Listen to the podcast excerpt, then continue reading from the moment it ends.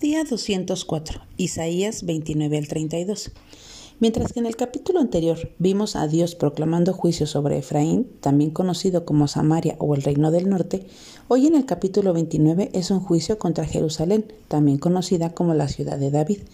El nombre Ariel salta a la vista. Este significa altar para el holocausto. También pudiera significar la ciudad donde acampó David.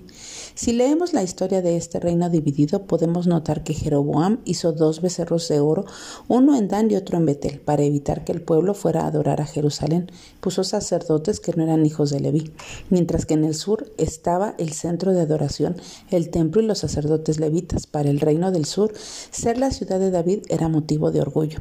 En el reino del norte todos los creyentes hicieron lo malo delante del Señor. En Judá hubo reyes que hicieron lo recto delante de Dios. Aparentemente el reino del sur pudiera parecer más justo, pero no. Aunque algunos de los reyes removieron la adoración pagana en lo externo, su corazón estaba apartado de Dios. Ellos nos ellos no cumplieron la ley del Señor cuando les mandó a no adorar a otros dioses que no fuera Yahvé.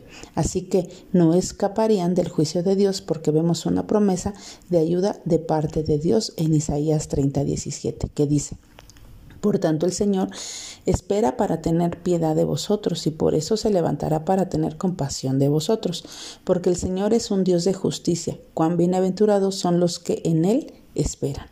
Probablemente ya has notado el patrón. Así como vemos juicio, vemos redención. Así como vemos castigo, vemos bendición. Dios no puede dejar a su pueblo sin castigo y sin disciplina, pero Él es misericordioso como lo leemos en Lamentaciones 3.31. En el capítulo 29, 15 y 31 hay dos ayes directamente acerca de cómo los hombres arman sus propios planes y buscan consejo y esperanza lejos del Señor. Pero Dios revela que aunque queramos esconder nuestras intenciones de Dios, nos ve y conoce cada uno de nuestros pensamientos. Somos barro y Él es el alfarero. Entre los planes que tramaban era buscar una alianza con Egipto para refugiarse. Tanto en el capítulo 30 como en el 31, vemos el deseo de refugiarse en Egipto y buscaban abrigo a la sombra de Faraón. Pero el pueblo se había olvidado quién debía ser su sombra, quién era su guardador, bajo quién debían buscar abrigo y protección. Egipto no era un buen refugio para ellos, su protector, su ayudador era Dios, y en los versos 3 y 5 del capítulo 30 leemos que abrigarse a la sombra de Faraón de Egipto sería una humillación. El amparo de Faraón es una vergüenza, no le sirve de ayuda ni de utilidad, sino de oprobio.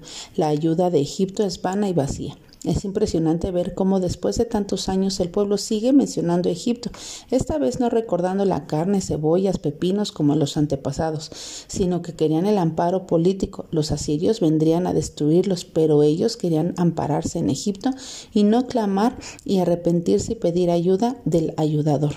Jesucristo es nuestro príncipe, de paz, reina, y su reino no tendrá fin. Así es que tú en quién buscas amparo quién es tu torre fuerte.